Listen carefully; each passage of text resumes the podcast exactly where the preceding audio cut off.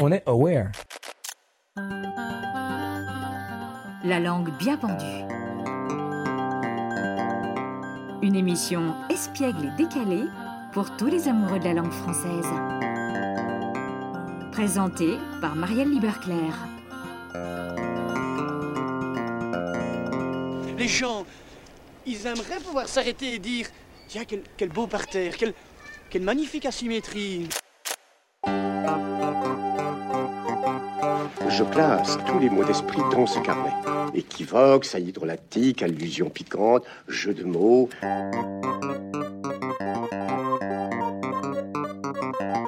Mais dis donc, on n'est quand même pas venu pour beurrer des sandwichs. Et chers amoureux de la langue française. Nous voici de retour pour ce nouvel épisode de La langue bien pendue. Et oui, déjà décembre et ces journées raccourcies comme le temps passe. Cela étant dit, peut-on vraiment regretter que 2020 touche à sa fin? Sérieusement? Le rythme mensuel de notre podcast a été fortement perturbé par la crise sanitaire, notre studio habituel a été fermé pendant plusieurs mois, et notre équipe, pourtant rompue aux aléas du statut d'indépendant, a dû se concentrer sur des sujets moins joyeux que les choses trappes de notre belle langue. Mais nous sommes là, et bien là, et très heureux de vous retrouver. Autour de la table sont réunis mes comparses bien-aimés, et pour commencer, celle qu'on ne présente plus, la star de la grammaire en chantant, Aurore Ponsonnet ou Dame Aurore. Bonjour. L'experte en jeu de mots stylistiques, la magicienne de l'étymologie, Sandrine Campez. Bonjour. Le cuisinier de l'histoire de la langue, langue vernaculaire ou langue morte, en version sauce piquante ou sauce au capre, c'est bien sûr Jean-Philippe Mollet. Bonjour. Et celui que le monde entier nous envie. J'ai entendu dire que le FBI et le lycée de Nogent-le-Rotrou essayaient perfidement de le débaucher. Celui qui débusque sans coup férir les pires complots langagiers. Mon cher Jérémy Graine. Bonjour. Nous recevons aujourd'hui une personne pour qui j'ai non seulement de l'estime, mais aussi de l'affection. Experte en psychologie positive, conférencière et autrice, elle a rendu élégant et peps le terme kiff avec son best-seller 3 kiffs par jour. Depuis, toujours à l'affût de pratiques pour cultiver la joie de vivre, elle nous a permis d'utiliser notre power patate, à user les planches des théâtres avec son spectacle La Fabrique à kiff, et continue de nous enchanter toutes les semaines avec sa newsletter truffée de conseils pour garder la pêche, se sentir bien et continuer à diffuser de bonnes ondes autour de soi. Et en ce moment, c'est plus que vital. Elle est la fondatrice de la 3 Kiff Academy, une école en ligne de psychologie positive. Et si nous l'accueillons aujourd'hui, c'est pour nous parler plus spécifiquement de son dernier ouvrage, Bloom, écrire pour s'épanouir et kiffer, publié aux éditions Marabout. Bonjour Florence Arrange-Schreiber. Bonjour Marielle, bonjour tout le monde. Merci beaucoup, merci beaucoup d'être parmi nous ce matin. Alors vous n'allez pas couper à notre question rituelle. Quel est votre mot préféré de la langue française, Florence? Hmm. Ça doit être Florence, mon prénom, parce que c'est notre mot préféré à tous. On peut lancer des grands mots de la langue française, mais en fait c'est ça parce que dès qu'on nous appelle par notre prénom, dès qu'on l'entend, tout s'ouvre. Les oreilles, le cerveau, les neurones s'agitent comme des fous et ça nous ça captive notre attention immédiatement. Waouh donc c'est un nom propre, mais c'est effectivement. J'avais lu, euh, j'avais lu euh, quelque part qu'effectivement le, il y avait ce pouvoir un peu magique du prénom. Hors micro, euh, notre amie Aurore nous disait que c'était effectivement le mot qu'on entendait le, le plus souvent, enfin le, tout au long de sa vie. Et donc donc c'est un un mot qui a une qui a une saveur, un- une magie particulière. Quand vous étiez enfant, Florence, vous souvenez-vous du rapport que vous entreteniez avec l'écriture des mots, avec la dictée, par exemple? Euh, épouvantable. Ab- Absolument épouvantable. Le, alors, j'ai un gros déficit qui est un déficit euh, d'orthographe. Je manque de mémoire. Il y a tout un tas de règles que je n'ai jamais retenues. Et hum, donc, la dictée, c'était euh, pour moi vraiment des, des espèces de, de marques rouges comme ça, avec des 4 points, 4 points, moins 4, moins 4, moins 4, moins 4, Oula. qui, oui, oui, qui, qui arrivaient, qui tombaient très bas. C'est ça mon souvenir. Je, je vois les copies. Marielle, je n'avais pas vu mes copies depuis, euh, de- de- de- depuis très très très longtemps. C'est grâce à vous, je les revois. Et en effet, il y a eu beaucoup de marques rouges. Donc ça veut dire aussi beaucoup de douleur en tant qu'enfant quand on Ah, bien disait sûr. aujourd'hui c'est dicté. Bien sûr. Sortez votre cahier. Au- Aujourd'hui, c'est l'idée- l'idée même que, que, que des gens puissent faire des dictées par plaisir euh, m'échappe euh, m'échappe complètement. Pardon. Oui, oui, non, non, mais, mais là, et là, je découvre que vous êtes spécialiste des, des, des dictées. Euh, non, c'était vraiment pas une, un plaisir parce que je n'avais pas l'impression de progresser et que la répétition ne me faisait pas progresser. Et, et je n'aime que les situations où l'acharnement, où où la découverte me permette au moins, où les heures de vol me permettent au moins de m'améliorer. Ça n'a pas été le cas.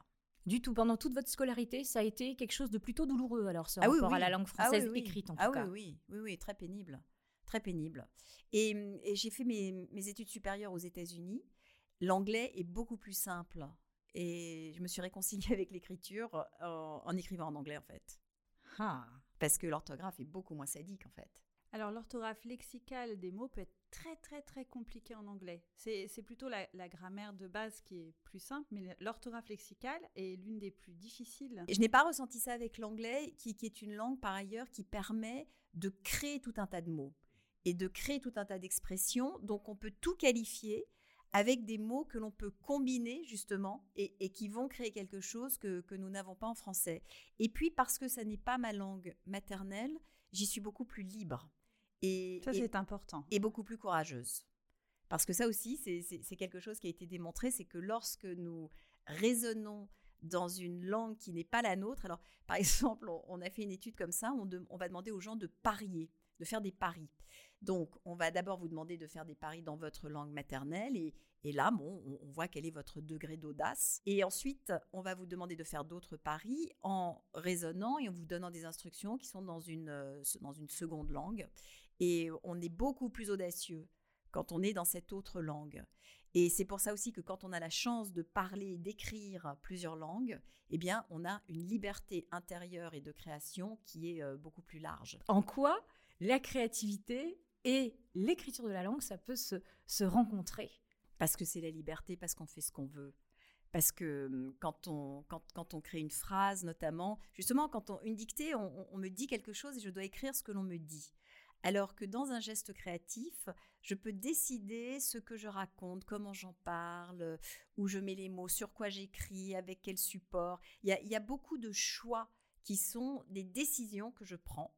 Et hum, c'est vrai que pour quelqu'un qui vraiment a souffert en, rédaction, en dissertation, mon Dieu, c'est encore pire, le plaisir que j'ai aujourd'hui à écrire est, juste absolument énorme. C'est-à-dire que c'est comme ça que, je me soigne, c'est comme ça que je m'éclate, c'est comme ça que je communique, c'est comme ça que je passe mon temps. Si j'ai euh, un trou, c'est ce que je fais. Je vais écrire, c'est comme ça que je me ressource.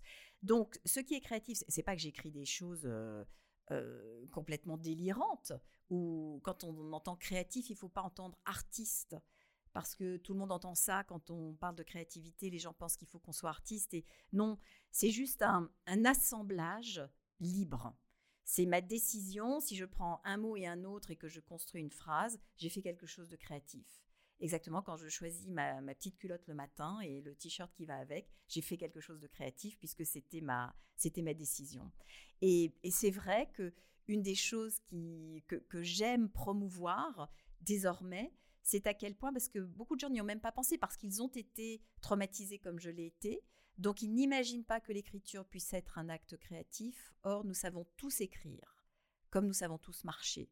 Donc c'est quand même à, portée de main, et j'ai un peu envie de dire ça, que c'est à portée de main, même si on était nul à l'école. C'est pas pareil du tout. Euh, Vous nous ouvrez des horizons nouveaux, là, pour tous ceux qui ont souffert comme vous euh, lors des dictées euh, tout petits ou, ou, ont été stigmatisés. Genre, euh, enfin, moi, ce qui me choque toujours, c'est qu'effectivement, qu'on puisse relier l'intelligence de quelqu'un avec sa capacité d'écrire sans faire de- d'erreur.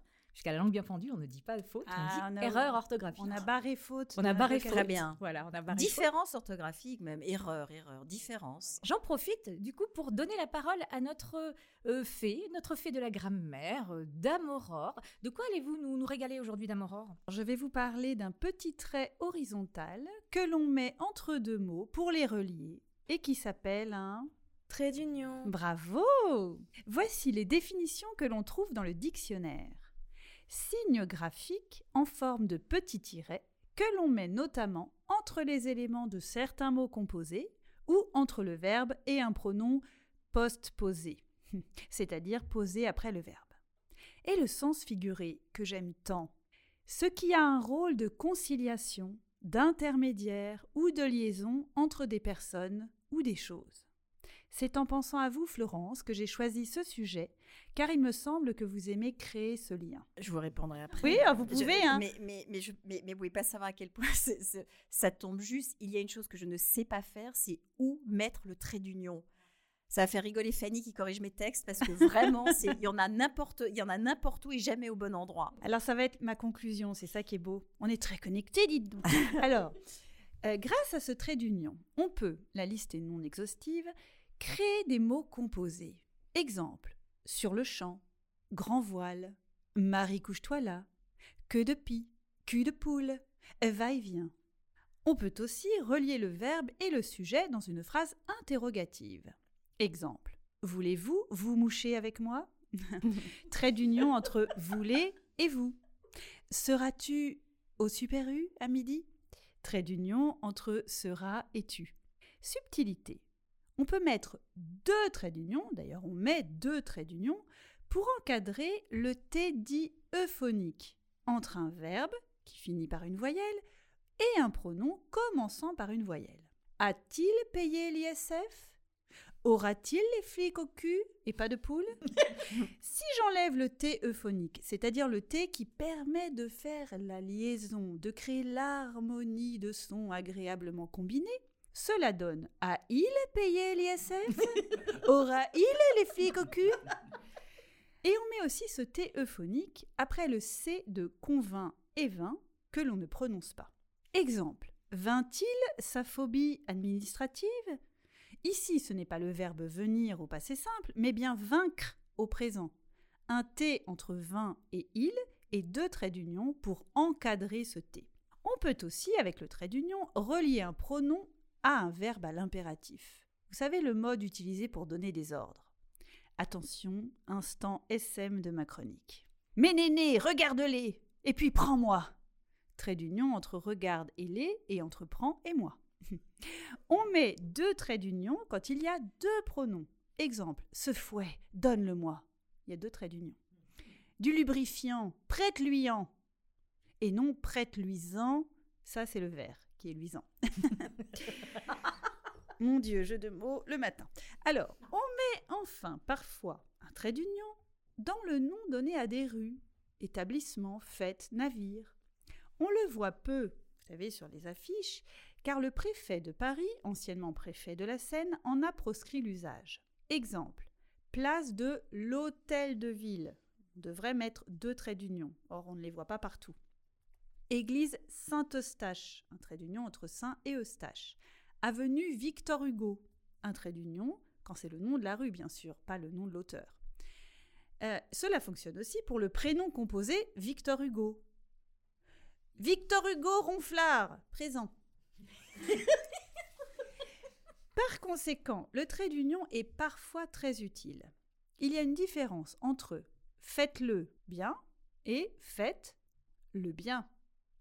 Entre j'aime les queues de pie et j'aime les queues de pie. Idem pour j'aime les culs de poule et j'aime les culs de poule. On se retrouve sur le champ et on batifole et on se retrouve sur le champ et on parle du budget. J'ai de l'amour propre, j'ai un amour qui est propre, et j'ai de l'amour propre. Une belle fille, mais une belle fille moche. Une petite fille, mais une petite fille immense. Pour finir, un quiz pour vous prouver que le trait d'union se met bien où il veut. Mmh. Alors, vous êtes prêts et prêtes Écriture inclusive? Oui, on est prêt. Oui, trait d'union ou non dans, s'il vous plaît. Oui. Non. Et Non. Et non. Pourquoi? Euh, Bon, alors là, euh, ne me demandez pas, c'est pas toujours logique. C'est-à-dire, Oui. Oui. oui, bien sûr. Non. Non. Bien-être. Oui. Oui. Oui. Tout à fait. Tout à Non. fait. Non, non, non. Non. C'est pas en un seul Bien. mot, tout à fait. Par derrière. Euh, Les deux sont Je possibles, peux le non savoir. Les deux sont possibles. Alors, dans mon Robert, dans mes Robert, Ah. euh, il y en a un. Par derrière Par derrière, il y a un. J'ai trouvé locution adverbiale par derrière. J'ai trouvé Ok. un trait d'union. Après, peut-être que dans d'autres dictionnaires, il n'y en a pas, mais je me fie à mon repère. Là-haut. Oui. Oui. Oui. En haut. Non. Non. Ici-bas.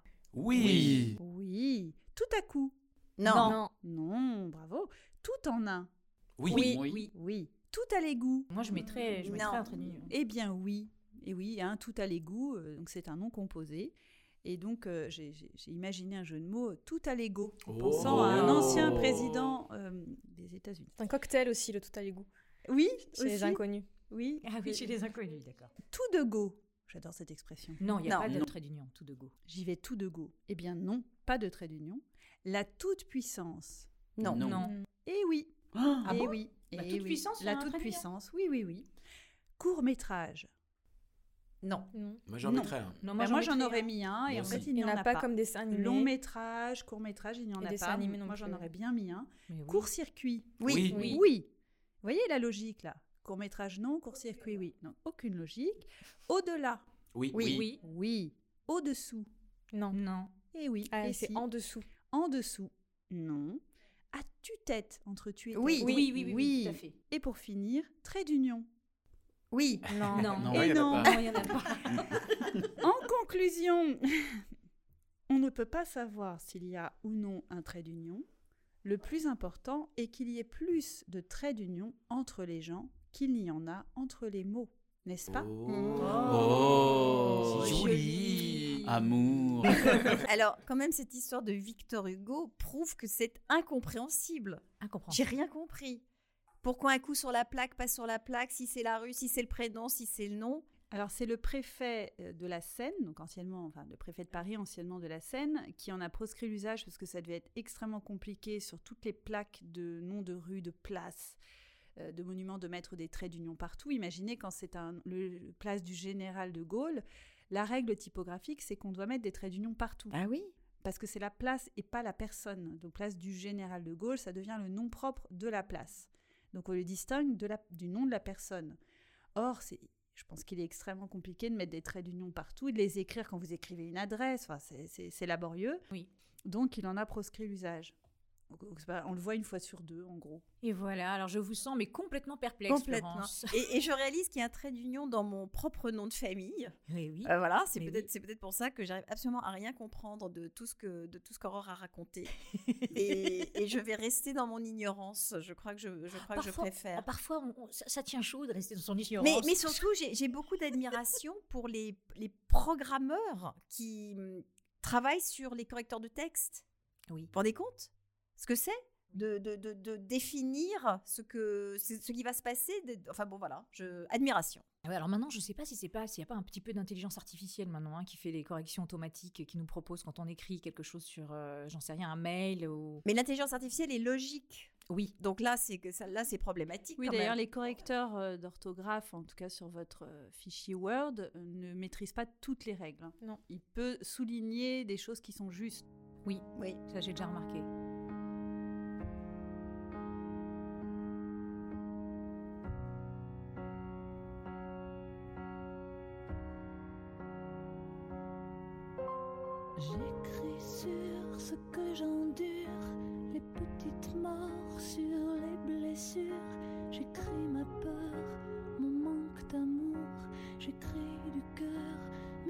Toujours sur ce que je n'ai pas pu dire, pas pu vivre, pas su retenir. J'écris envers et contre tous, c'est toujours l'enfer qui me pousse à jeter l'encre sur le papier, la faute sur ceux qui m'ont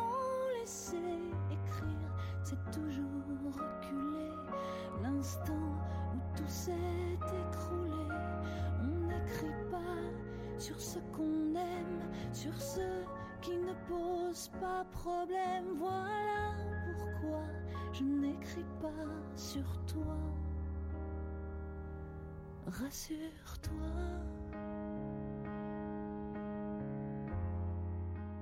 Par rapport à justement à l'écriture créative, vous, vous faites dans le livre, vous faites référence à la fois à l'écriture créative, donc comme un jeu qui libère, qui ouvre l'imaginaire, euh, qui permet de euh, justement de, faire preuve de, plus d'audace que qu'on pourrait avoir avec l'écriture. Quand on nous dit écrire un texte, il faut que ce soit bien écrit et tout ça. C'est vrai que ça peut créer une pression.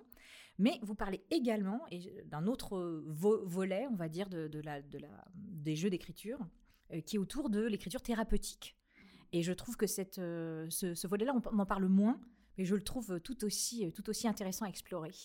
Donc, est-ce que vous pouvez nous, nous raconter en fait ces deux, ces deux facettes en fait d'une même pièce autour de l'écriture, euh, l'écriture intime, on va dire Oui, alors là, nous ne sommes plus dans le contenant, nous sommes dans le contenu. C'est-à-dire que peu importe comment, comment on écrit, il y a une, une écriture extrêmement thérapeutique qui est celle de tenir un journal. Tenir un journal, ça consiste à écrire des textes complètement confidentiels. Complètement confidentiels. Et pourquoi, pourquoi c'est nécessaire? Parce que euh, chacune et chacun d'entre nous a besoin d'avoir un endroit où nous pouvons exprimer absolument tout ce que nous pensons, y, compris les trucs les pires. Et on pense des trucs horribles. Donc, euh, horrible envers les autres, en- en- horrible envers la morale, euh, horrible tout court. euh. Et hum, alors, parfois, on dit ces choses, mais c'est- assez rare. Enfin, parfois, il y a quelqu'un qui peut les, supporter. Moi, j'ai la chance d'avoir une copine comme ça, qui peut absolument tout entendre, et, réciproquement. Mais euh, c'est pas très conseillé, en fait, dans le lubrifiant social euh, qui consiste à bien se comporter les uns avec les autres. C'est toujours pas, c'est pas toujours terrible. Donc, il y a un endroit où on peut le faire, c'est par écrit. Et pour ça, il faut s'assurer que son journal ne sera jamais lu par quiconque. Et on n'écrira pas du tout de la même façon si on se dit qu'un texte peut nous échapper ou qu'un texte ne nous échappera pas. Après, que se passera-t-il une fois que nous ne serons plus là? On verra bien. Il y a maintenant des, des sociétés qui viennent, euh, qui demandent, qui font des appels pour euh, recueillir des journaux intimes parce que c'est aussi une marque d'une époque tout à fait, euh, tout à fait un- un- incroyable. Quand on rentre dans l'intimité de la vie des gens par ces écrits, évidemment, même dans la manière dont les choses étaient écrites, dont les textes étaient formulés, on se rend compte que les gens s'adressaient même à eux-mêmes dans leurs propres journaux avec une sophistication, un peu comme dans les courriers que les, que les gens s'é- s'échangeaient. Maintenant, c'est à coup de texto, donc euh, évidemment, c'est beaucoup plus. La, la lecture est, est très différente. Mais avoir comme ça cet endroit dans lequel on peut se livrer, on peut y réfléchir, on peut s'y plaindre, on peut geindre, on peut s'y réjouir, on peut fantasmer. C'est de nouveau une liberté absolument infinie. Et il y a tout un tas, alors je, je raconte dans Bloom, parce que des, des chercheurs ont travaillé justement sur euh, l'effet psychologique, parfois même l'effet physiologique de cette écriture, car il y a une forme d'écriture qui va aller jusqu'à permettre à la peau de se réparer plus rapidement, parce que l'on a posé des inquiétudes, des traumatismes sur, en, trois exercices consécutifs, trois fois 20 minutes, c'est-à-dire trois jours de suite, on va écrire pendant 20 minutes sur quelque chose qui est coincé chez nous. Et si on vous a fait une petite entaille dans le bras, trois semaines plus tard, votre bras aura cicatrisé, alors que si vous n'avez pas fait cet exercice d'écriture, ça prendra plus de temps.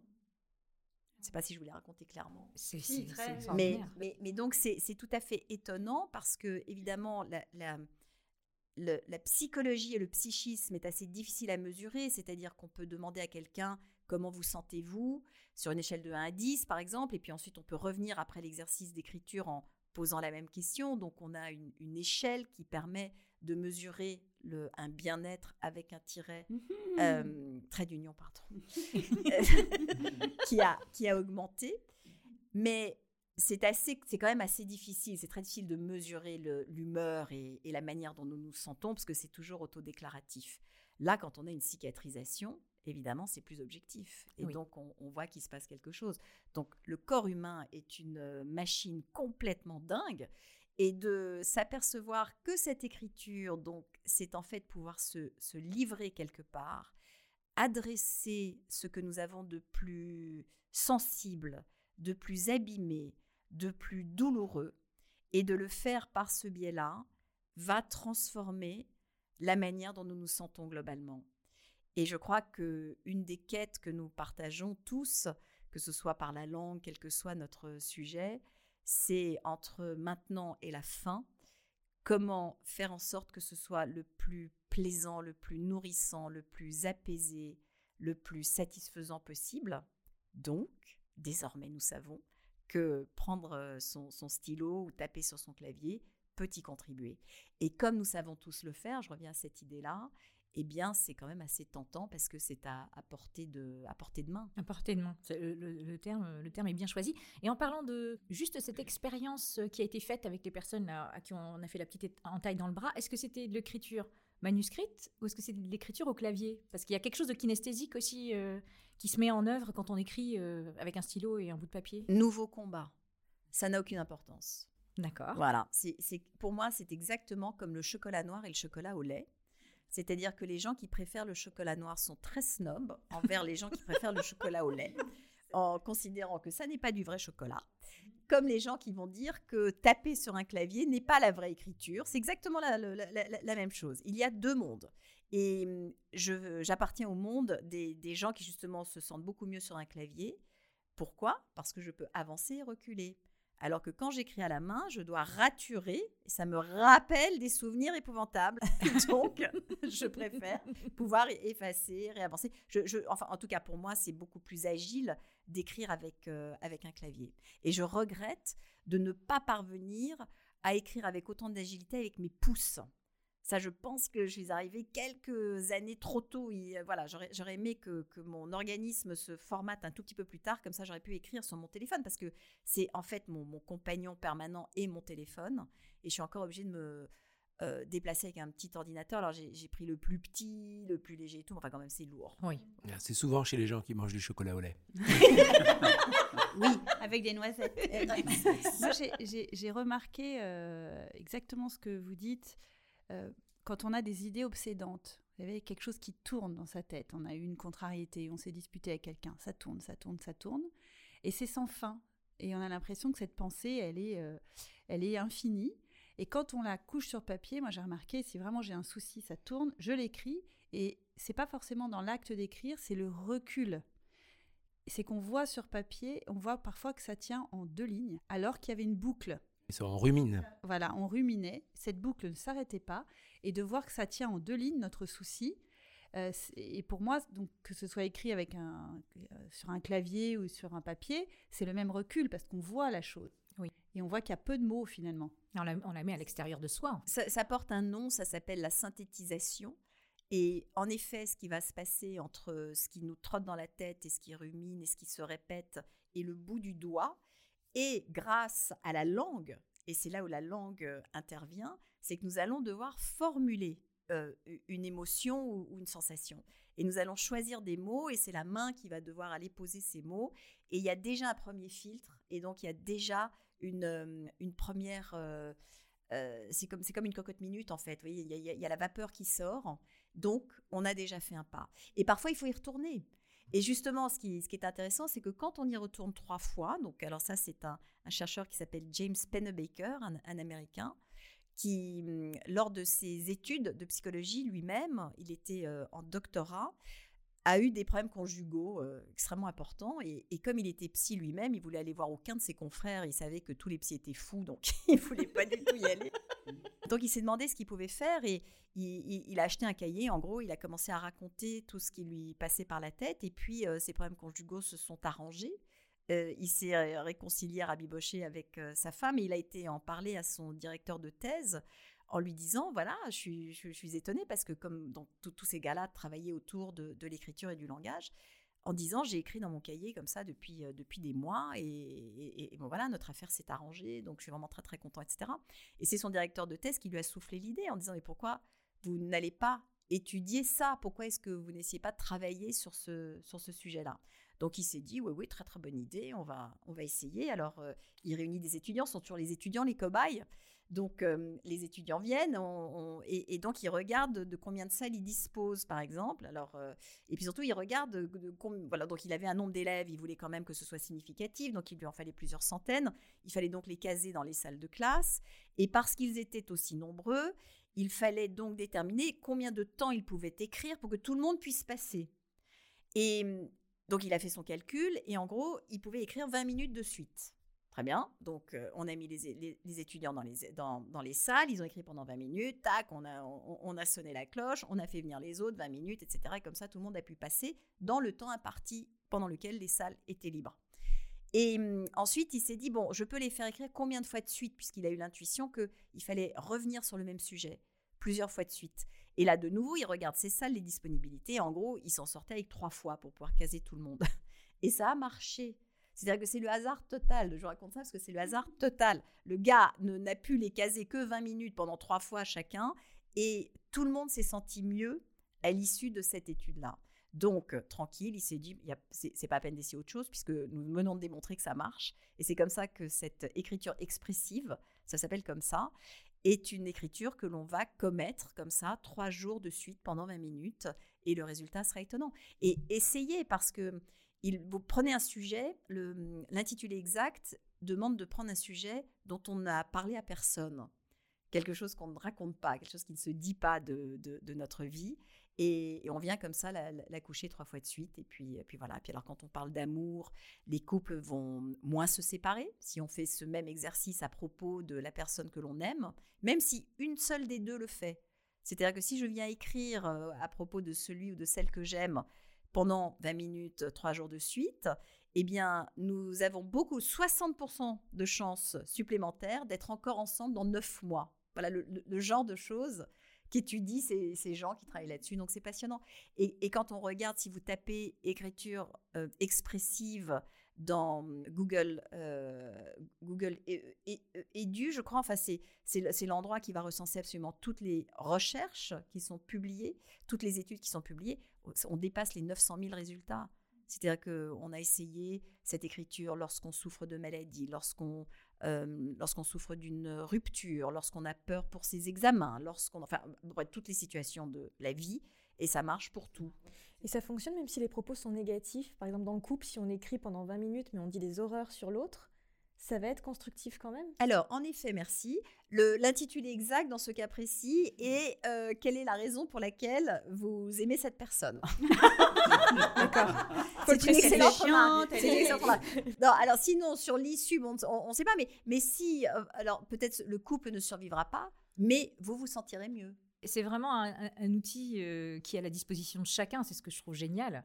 Il suffit d'avoir un peu de temps et de s'accorder ce temps à soi de d'écriture expressive. Donc en, en plus, ce, c'est- ce terme-là euh, est vraiment, euh, comment dire, euh, est vraiment collé à cette pratique-là. C'est 20 minutes et c'est sur un sujet dont on n'a parlé à personne, etc. Oui, c'est ça. C'est pas tout à fait comme l'écriture où un peu automatique où je vide mes pensées le matin. Non, mais ça, ça marche aussi.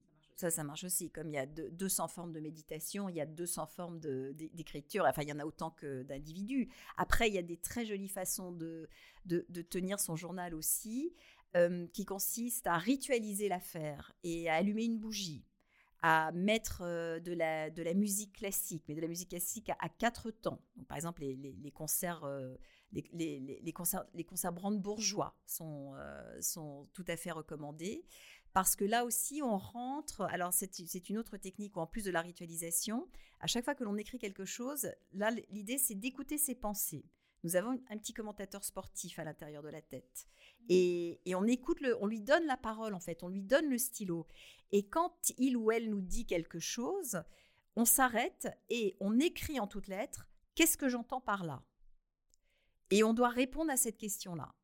Donc, il y a une phrase qui nous vient à propos de la manière dont on se sent et on se dit qu'est-ce que j'entends par là? Alors quand on écrit le pe- petit truc, quand on écrit sur un clavier, c'est très utile parce que moi je l'ai, en fait je la copie, vous voyez, comme ça je peux la coller immédiatement. Comme ça, j'ai, pas j'ai pas à perdre de temps en écrivant qu'est-ce que j'entends par là, donc paf, je colle le truc et, et on répond à la question et ça entraîne la petite voix ailleurs, justement pour la rumination, c'est-à-dire que tout à coup on est obligé de lui demander mais qu'est-ce que qu'est-ce que ça veut dire? Et parce qu'on répond à cette question-là, notre réflexion est déjà décalée, on se retrouve ailleurs et on continue, on reprend, etc. Ça, c'est une écriture que j'adore. Et, et on l'a fait pendant 25 minutes. Et de nouveau, d'avoir un cadre où on met un petit minuteur qui va sonner au bout de 25 minutes, c'est qu'on se dit Ah, je suis obligé d'arrêter. Voilà. Alors que, alors que souvent, on se dit Mais quand est-ce que j'arrête Euh, quand est... voilà. C'est contraignant de, de- de tenir un, un journal. Je, je- je déteste le, la, la ritualisation par exemple. Il y, a, quelque chose chez moi, alors euh, c'est probablement quelque chose qui me vient. J'ai toujours adoré faire le contraire de ce que faisait mon père. Et, mon père a tenu un journal tous les jours de sa vie depuis l'âge de 15 ans. À 19h, il écrivait pendant euh, 20 minutes. Et il y a comme ça chez nous donc des, armoires entières. Et puis ensuite, il est passé sur, euh, sur ordinateur. Donc il y a maintenant des disques durs euh, entiers. Il n'a jamais mis les pieds chez un thérapeute de toute sa vie. Je rappelle qu'il a quand même dirigé Psychologie Magazine. Bon, parfois on peut se demander. mais, son, truc et vraiment son, hygiène mentale venait par cette écriture. Donc, pour l'avoir vu faire ça, qui évidemment nous privait de disponibilité à ce moment-là, j'avais décidé que je n'écrirais jamais de journal de ma vie, que c'était trop chiant, et puis voilà. Euh, mais j'ai quand même essayé parce que en faisant ces études euh, autour de la psychologie positive, l'écriture revenait très souvent. Et l'écriture du journal revenait très souvent. Et je me suis dit, bon, d'accord, de toute façon, j'ai promis, je, je m'étais promis de tout essayer. Donc, euh, d'essayer tout ce que j'apprenais. Et c'est comme ça que j'y ai goûté. Et, et je pense que ça a aussi beaucoup libéré mon écriture euh, publique. Le fait euh, d'avoir plus d'entraînement. quand, parce que ce qui est vraiment important, c'est que ces textes ne sont pas lus. Donc, on peut y faire toutes les fautes que l'on veut, tous les contresens, tout ce que l'on veut. Il y a aucune, ça n'a aucune importance. La forme n'a aucune importance. Et c'est ça, la créativité. Et c'est ça, la liberté.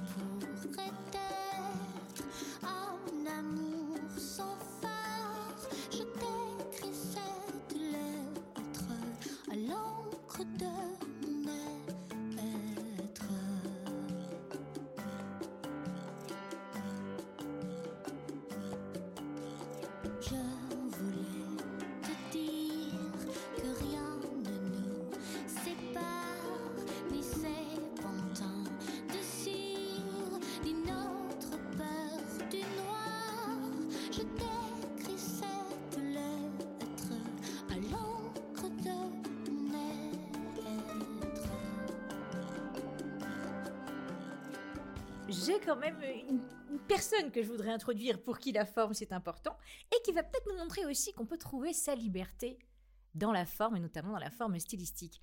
Alors Sandrine, de quoi nous parles-tu aujourd'hui? Chers amis, chers auditeurs, en ces temps quelque peu troublés, j'espère que vous n'êtes pas au bord du rouleau. Ben oh. Que de quoi? Ah mince Me voilà prise en flagrant délit de télescopage. Bah oui, le télescopage d'expression. Vous savez quand on prend le début d'une expression, la fin d'une autre, et qu'on en crée une troisième. Être au bout du rouleau, on voit à peu près ce que ça veut dire. Encore faut-il savoir de quel rouleau il s'agit, à votre avis? Ah bah, le PQ en ces temps de pandémie. Autre chose? Non.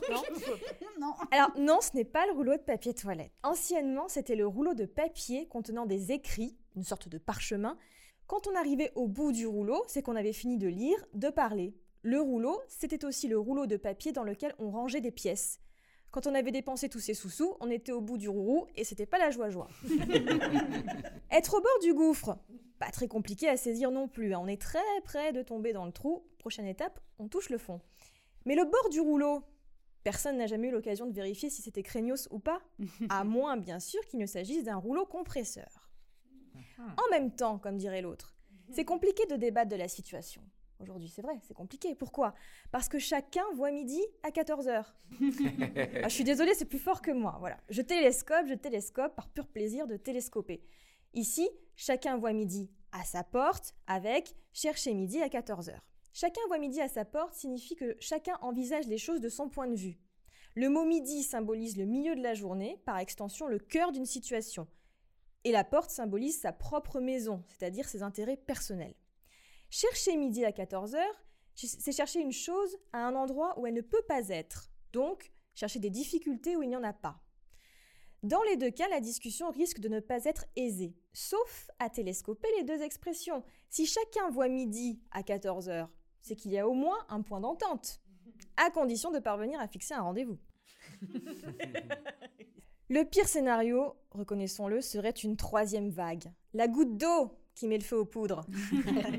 Sauf qu'une goutte d'eau n'a jamais mis le feu à quoi que ce soit. Alors, de deux choses l'une. Soit c'est la goutte d'eau qui fait Déborder le vase. déborder le vase, soit c'est l'étincelle Qui met le feu aux qui met le feu aux poudres. Dans les deux cas, c'est une chose pénible qui vient s'ajouter au reste et qui fait qu'on ne supporte plus l'ensemble. Quant à l'étincelle qui met le feu aux poudres, c'est le petit incident qui déclenche un conflit, une catastrophe. Bien sûr, loin de moi l'idée de remuer le couteau sur le feu. en réalité, je peux au choix remuer le couteau dans la plaie ou jeter de l'huile sur le feu. L'effet est le même, l'amplification. On ajoute du mal au mal, de la tension à la tension, du désordre au désordre. Mais si je remue le couteau sur le feu, c'est surtout le couteau qui risque d'être endommagé, à moins bien sûr que je maîtrise l'art de l'aiguisage à la flamme, mais ce n'est pas dans mes compétences. Bon, on va bientôt conclure car je sens que vos deux hémisphères commencent aussi à se télescoper. De toute façon, on n'a pas d'autre choix que de se retrousser les coudes. Même si ça semble aussi impossible que de se lécher les coudes. Je dis les coudes, hein. Articule. Oui, mais c'est impossible aussi ce que tu imagines. Il y en a qui arrivent, hein. on en Ah voit- on en voit quelques côtes. Plus simplement, soit on se retrousse les manches, autrement dit, on se met au travail avec ardeur, encore faudrait-il que tout le monde puisse travailler, n'est-ce pas? Soit on se serre les coudes, c'est-à-dire qu'on s'entraide, qu'on est solidaire. Parce que céder au défaitisme, c'est pas notre genre à la langue bien pendue, n'est-ce pas? Alors on va finir sur une note positive, ne serait-ce que pour faire honneur à notre invité. Bientôt, oui, bientôt, nous sortirons la tête du tunnel. Ah, mais je n'arrive pas à m'arrêter. Parce que l'expression correcte, c'est plutôt sortir la tête de l'eau ou voir le bout du tunnel. Bim, télescopage final. Alors ici, on ne va pas chipoter, hein, les deux expressions sont quasi synonymes.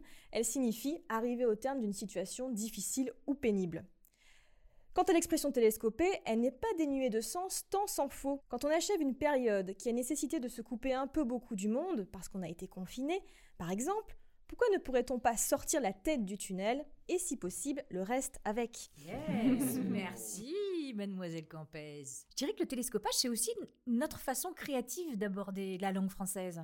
Je voudrais quand même rassurer Sandrine. J'ai j'ai un respect immense pour la langue française et, et vraiment, je, je la respecte du, du- du plus profond et de- au maximum de mes capacités. Parfois, mes capacités sont, sont dépassées. Je, vis avec un monsieur, euh, mon mari, est franco-américain. Et alors, lui est d'une créativité justement dans les télescopages, parce que quand on est étranger, euh, eh, retenir tout ce que nous, nous avons retenu de façon tout à fait mécanique, et comme tout ça n'a de sens, en effet, le bout du tunnel, le, le fond du seau, etc., ce sont des choses auxquelles nous sommes habitués.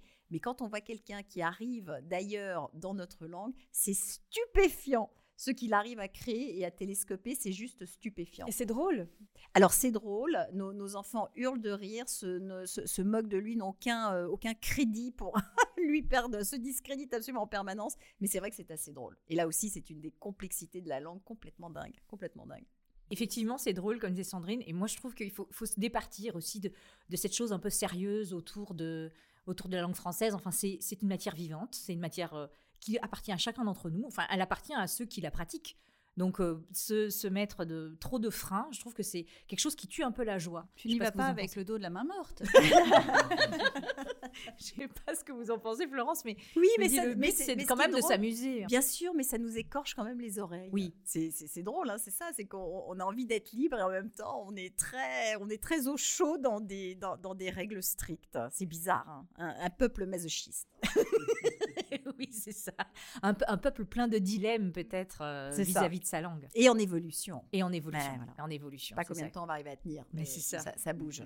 C'est ça. Et nous avons notre, notre spécialiste de l'histoire de la langue française, Jean-Philippe Mollet. Alors, Jean-Philippe Mollet, euh, toutes ces histoires de télescopage vous ont peut-être inspiré euh, des choses. Qu'est-ce que vous allez nous, nous raconter, nous faire découvrir aujourd'hui? Camarade Trémoine Namen Ampilnan Langlan Pendier.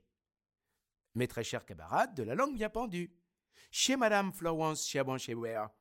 Chère Madame Florence Servan-Cherbert. Mon préféré. Écoutez, chers auditeurs. Jodi à moine continuer livre alphabet moine Anne. Aujourd'hui, je continue mon abécédaire. C'est en coup créole. C'est comme créole. Colonne moine euh, pral concentré sous phénomène linguistique, les créolisation. Ma chronique portera donc sur ce phénomène linguistique appelé la créolisation.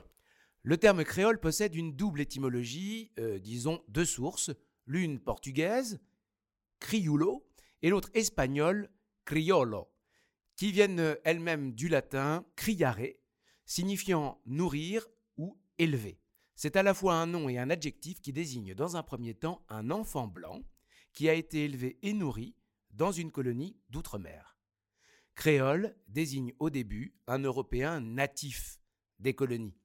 Par exemple, Joséphine de Beauharnais. Joséphine, c'est euh, l'épouse de Napoléon Bonaparte. Napoléon, et qui était martiniquaise, issue d'une famille de planteurs, était surnommée la belle créole par la bonne société du directoire. D'ailleurs, à cette période, l'accent créole était à la mode. Les incroyables et les merveilleuses, les élégants de l'époque affectaient de ne pas prononcer la lettre R, jugée trop brutale. Oui, ça là, on appelle trop la Terreur, ou Robespierre, toutes les horreurs de la Révolution, quoi. Puis, le mot créole s'est euh, mis aussi à désigner les langues parlées dans ces colonies. Allez, pour savoir où des créoles vont se créer, il suffit de voguer à bord d'une caravelle du début du XVe siècle. Les premiers à s'aventurer à des encablures jusque-là inconnues sont portugais. Ils prennent d'abord le port marocain de Ceuta en 1415, puis découvrent Madère et les îles du Cap-Vert, au large de l'actuel Sénégal, vers 1460. Toutes ces découvertes ultramarines, c'est-à-dire de l'autre côté des mers connues, vaudront au prince du Portugal de l'époque, Henrique, le surnom de navigateur, alors qu'il n'a vraisemblablement ja, ja, jamais navigué. Oh oh Les îles du Cap-Vert sont inhabitées jusque dans les années 1490, où on commence à y installer des esclaves venus des côtes africaines juste en face. Et il est fort probable que c'est justement sur ces îles africaines et pas caribéennes que la première langue créole s'est développée. Pendant ce temps-là, un certain Cristobal découvre une voie maritime vers l'Amérique et à partir de ce moment-là, c'est une véritable ruée européenne vers de très substantiels profits ultramarins et ce, pendant les quatre siècles suivants. Portugais, espagnols, français, anglais, hollandais et allemands se taillent des empires coloniaux sur les cinq continents et commercent sur les sept mers. Nous y reviendrons. Donc l'histoire des créoles, qui sont de véritables langues, est intimement liée à la création de ces premiers empires coloniaux et à la traite négrière. Créole désigne, nous l'avons dit, des personnes, des langues, mais aussi un processus linguistique. La créolisation, la création d'un créole, est un processus linguistique qui résulte de la rencontre d'au moins deux langues. Une langue dominante, dite superstra, et d'une langue ou plusieurs langues dominées, dites substrat. Dans le contexte de ces premiers mouvements de colonisation, la langue dominante est plutôt celle des colons européens et le substrat, les langues des esclaves. Au tout début, les uns et les autres ne se comprennent pas du tout. Ils créent donc euh, de toutes pièces un langage commun, une sorte de langue entre deux, que les gens parlent pour des choses vraiment très concrètes, le commerce, le travail agricole et les choses de la vie courante. Mais ce n'est la langue maternelle de personne. Les linguistes appellent ce type de langue un pidgin. Puis avec le temps, les générations suivantes parlent cette langue dès leur enfance, elle est devenue leur langue maternelle. Et c'est ça, précisément, un créole, c'est un pidgin qui a des locuteurs natifs. Alors, euh, je suis allé plusieurs fois euh, en Guadeloupe, je romps un peu avec la lecture, je suis plusieurs fois en Guadeloupe et j'ai essayé de savoir un peu comment ça s'était euh, produit, tout ça. On pourrait presque dire que dans les créoles, disons, la langue européenne, c'est le vocabulaire, et les langues africaines, elles vont donner et leur grammaire et leur syntaxe. Par exemple, on dit chaise là au lieu de la chaise. Donc l'inversion de l'article, eh ben, c'est quelque chose qui est un africanisme. Et puis également, euh, on peut presque savoir à quelle époque euh, ce pidgin s'est euh, produit, parce qu'il y a des mots qui sont vraiment typiques du XVIIe siècle. On dit ben moi, je sais pas si on le prononce comme ça. à peu près. Mon alsacienne préférée. ben moi, ça veut dire donne-moi. En fait, ça vient de baille-moi. Et bailler au XVIIe siècle. Bon moins. Ben bon moins, voilà. Ça veut dire, ça, voilà, ça, veut dire donne-moi à, à, cette époque-là. Et puis on peut penser également que les Européens donnaient des ordres avec des mots très simples toi faire ceci. Et euh, il se trouve que dans le créole, en tout cas guadeloupéen, ben, il n'y a pas beaucoup de conjugaison euh, des verbes. On les utilise euh, plutôt comme ça. et il semblerait également que l'insularité favorise la formation des créoles, même si quelques-uns se sont également créés dans certaines zones littorales, comme les Guyanes en Amérique ou la Guinée-Bissau en Afrique. Il y en a un qui est complètement européen. on l'appelle l'espanglish et euh, c'est celui qui est parlé euh, à la pointe de Gibraltar, euh, puisque c'est à la fois de l'anglais et à la fois de l'espagnol, comme son nom l'indique. On en parle à peu près 130 dans le monde, et il n'y en a que trois qui sont les langues officielles de leur pays, comme à Haïti, par exemple.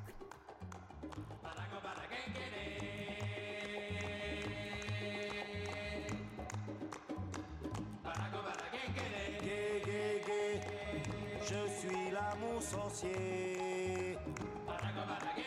Gay, gay, ma tête est oiseau. Gay, gay, gay, je suis là mon sorcier.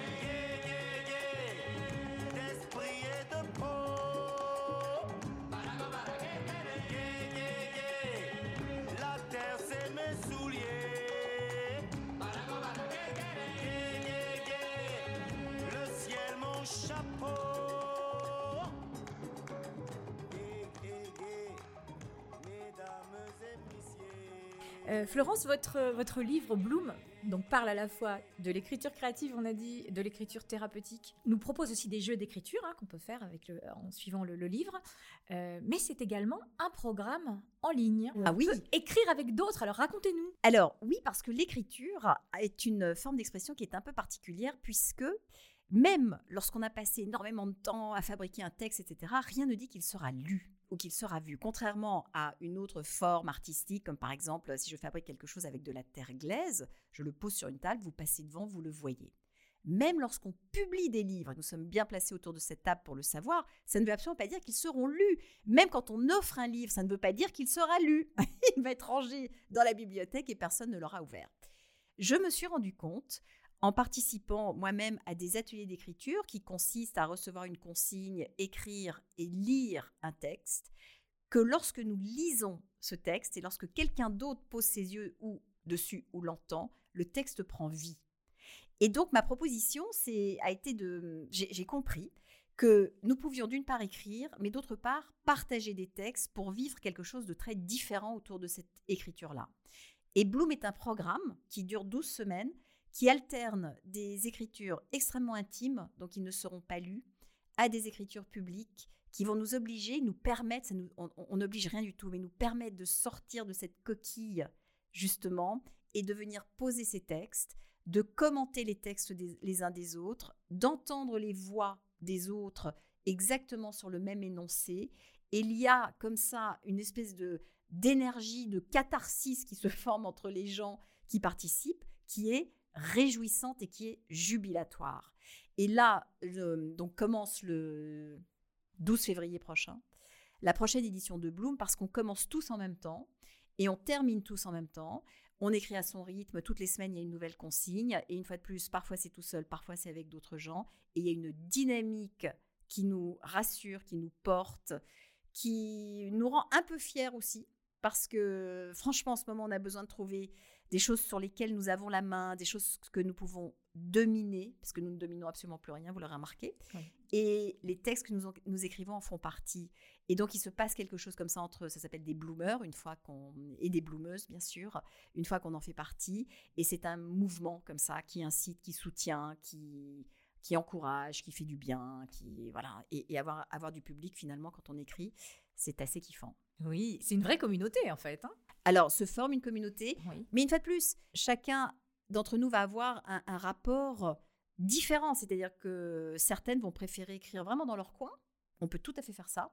Et puis, certains et certaines vont avoir envie de montrer leur texte. Donc, on est très libre. Donc, il y a de la communauté, mais c'est vraiment euh, en fonction de ce que l'on préfère. Et pourquoi ce nom, Bloom? D'abord, je l'écris avec un U, B-L-O-U-M. Évidemment, c'est venu de la floraison. Donc, la psychologie positive vient des États-Unis.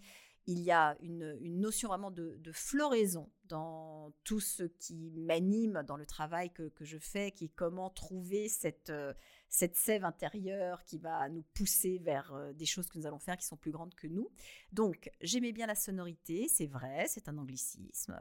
Mais en fait, en le travaillant, je me suis dit, mais finalement, je vais l'écrire euh, en français, donc avec un O et un U, et ce ne sera plus l'anglicisme, mais on entend à la fois donc cette floraison, et pour moi, c'est le bruit que fait le cœur quand on s'épanouit.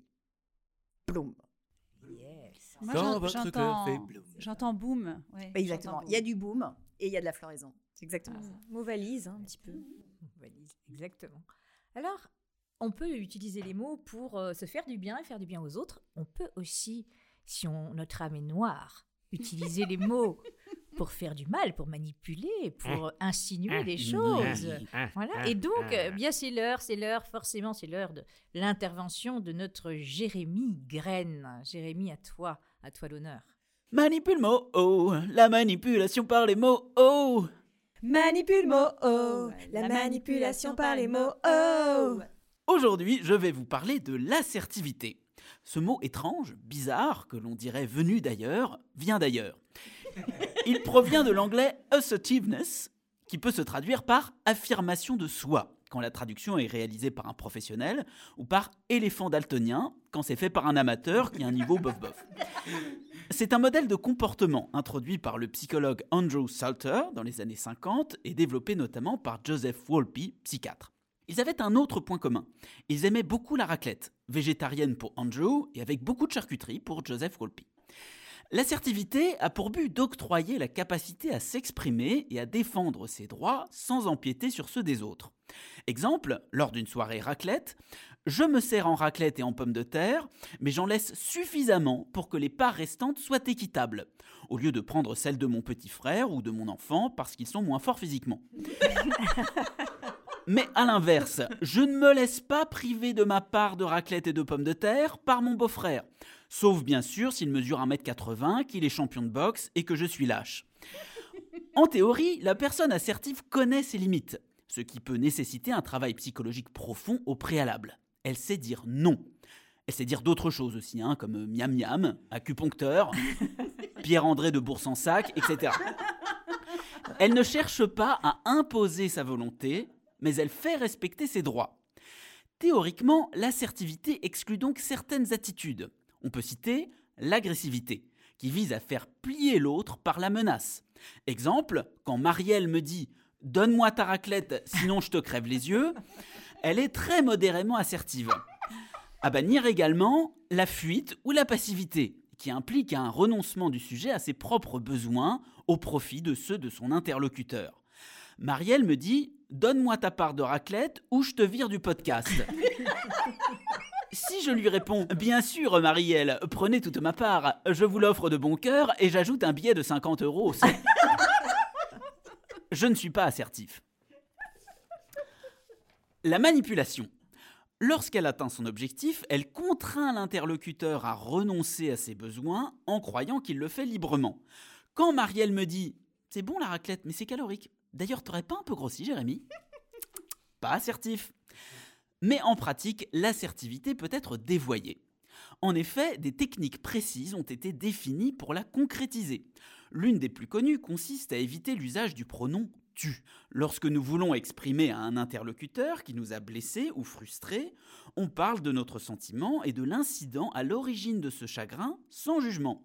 Au lieu de dire Tu es vraiment une pourriture nazie de m'avoir encore dit que je mangeais trop de raclette, on dira Je me suis senti infantilisé lorsque tu as dit que je mangeais trop de raclette et je te demande s'il te plaît d'éviter de partager ce genre de réflexion dans un micro le jour de mon mariage devant mes 300 invités, sachant par ailleurs qu'il ne me reste que trois jours à vivre. Une autre technique est celle dite du disque rayé. Elle consiste à répéter sa demande jusqu'à ce qu'elle soit acceptée afin de contrer le manque d'écoute d'un partenaire en colère ou très agressif. Comme toutes les techniques, elles peuvent devenir source de manipulation si elles sont appliquées de manière rigide. La première, le tu, si elle sert à se focaliser uniquement sur la formulation d'une demande pour ne pas l'écouter et la disqualifier. La seconde, le disque rayé, si elle sert à forcer l'autre à accepter la demande par lassitude. Lors d'une soirée raclette, Marielle m'a demandé 852 fois en deux heures de lui donner de mon plein gré la moitié de mes tranches. J'ai cédé. Le principal avantage du concept d'assertivité est qu'il nous invite à chercher à concilier la satisfaction de nos besoins avec le respect de la liberté de choix de notre interlocuteur. La prochaine fois que vous ferez une raclette, n'oubliez pas le deuxième ingrédient le plus important après le fromage, l'assertivité. Et surtout, surtout, surtout, n'invitez pas Marielle. Je ne te dis pas merci, Jérémy Greg. Je vous en prie, très cher. Votre Altesse.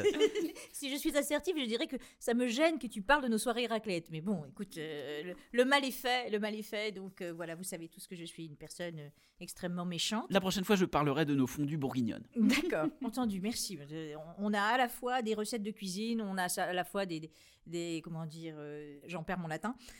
On a à la fois des recettes de cuisine à la langue bien pendue. Je veux dire, c'est un, c'est un podcast qui est très complet en fait. hein. Donc on parle de, de créativité, d'écriture, on parle de guérison thérapeutique par l'écriture. Et Florence, pour euh, avoir un peu plus de d'éléments sur Bloom, le programme. Alors si moi demain je veux m'inscrire. Comment je m'y prends et comment ça va comment ça va commencer Parce que je crois qu'avant même que le programme démarre en février, on a déjà des petites choses à faire, Oui, ça, démarre en janvier, donc euh, vous venez vous inscrire sur euh, la 3 Kiff Academy, donc euh, 3kiffacademy.com. Et à partir de l'instant où vous rentrez dans cette communauté, vous avez déjà, pour goûter à cette écriture collective, des consignes d'écriture, un peu pour s'échauffer. Et ensuite, nous laissons passer le- les fêtes de fin d'année. Et puis au mois de janvier, nous commençons tous en même temps. Et à partir de là, nous avons deux invités cette, cette année, je, dois dire trois, parce qu'il y a deux sœurs, les sœurs Fanny et Anne-Sophie Lesage, qui sont des autrices extrêmement joyeuses. En fait, j'avais envie de remettre un peu de magie dans, tout ça, qui viennent nous enchanter avec un exercice qu'elles ont concocté pour cette édition spéciale de cet hiver. Et Anne Guéquière, qui est l'autrice d'un oracle, qui là aussi est très poétique et qui nous permettra également d'en tirer des exercices d'écriture tout à fait inédits qui vont remettre comme ça un peu d'étoile dans tout ça, parce que j'en avais très besoin à titre personnel, et je trouve que pour cet hiver, c'est important de faire ça comme ça. Donc, un mail par semaine avec une consigne, la possibilité d'écrire dans son coin, la possibilité d'écrire avec nous, et de finir ce programme et qui nous amènera jusqu'au printemps. Waouh, c'est une, belle, euh, c'est une belle pente douce qui nous emmène vers le printemps, moi je trouve, euh, de, de s'inscrire dans un programme comme ça, de retrouver aussi du lien, ce lien qui nous manque tellement en ce moment, qui est, qui est, qui est quand même pas mal abîmé par, par la crise sanitaire. Donc ben, j'enjoins toutes les personnes qui nous écoutent à, à aller euh, sur la 3 Kiff Academy pour voir euh, de- À quoi ça ressemble. à quoi ça ressemble, se, se donner envie et se faire du bien aussi par l'écriture. Donc voilà, on arrive au terme de cette émission. Ça a été vraiment un grand plaisir de vous accueillir, Florence. Merci à toute la fine équipe. non, pas merci à toi. Avec plaisir, avec plaisir. Je ferai tout ce que vous voulez pour me faire pardonner. Je serai votre paillasson. Un paillasson assertif. paillasson assertif. Merci à Julien Rebourg, qui est notre euh, ingénieur du son. Merci au studio Penny Lane qui nous accueille aujourd'hui. Alors, on peut vous souhaiter euh, une année 2021 plus sereine, plus harmonieuse.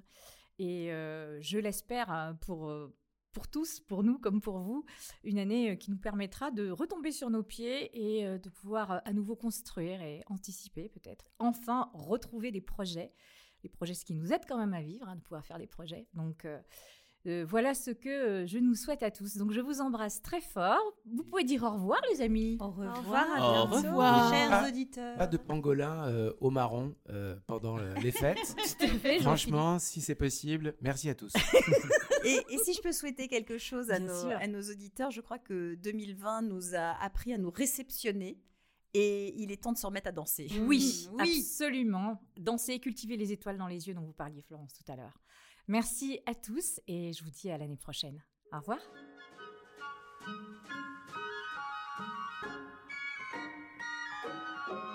Oh, the weather outside is frightful, but the fire is so delightful.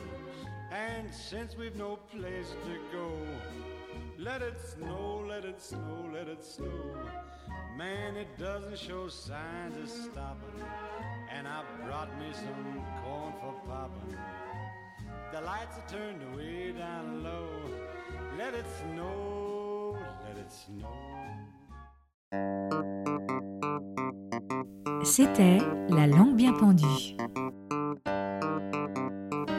Une émission Remix Radio de et avec Aurore Ponsonnet, Sandrine Campez, Jean-Philippe Mollet, Jérémy Graine et Marianne Liberclair. Générique original et montage Bruno Chantepie. But I beg your pardon, my lord, but in my opinion, I am sure, mais alors I am tout à fait sure, que c'est un coup de fantomas.